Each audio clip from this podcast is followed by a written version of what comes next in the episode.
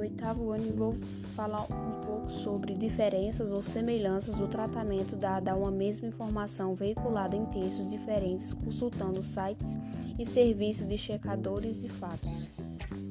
Sites de busca. Um site de busca é um tipo de sistema online encarregado de pesquisar arquivos armazenados em servidores da internet. Os exemplos mais conhecidos são os responsáveis por buscas gerais, como Google e Bing, mas existem muitos outros no mercado. Serviço de checadores de fatos. A informação é essencial a, ao exercício da cidadania para reivindicar seus direitos e políticos públicos que considere importante. A população precisa ter acesso ao número de pessoas que é nos postos de saúde, ao dinheiro gasto com obras públicas, aos projetos de lei que os vereadores estão propondo.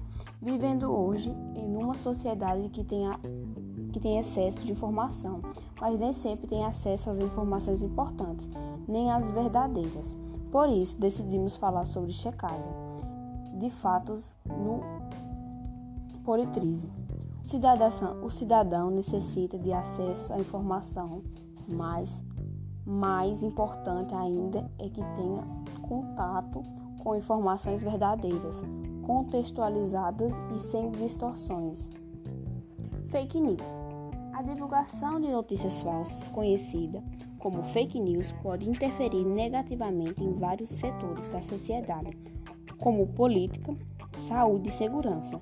Apesar de parecer recente, o termo fake news ou notícia falsa em português é mais antigo que aparenta. Segundo o dicionário Merriam-Webster, que essa expressão é usada desde o final do século XIX.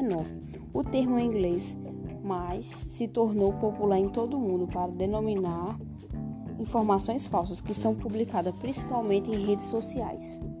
O que significa fake news?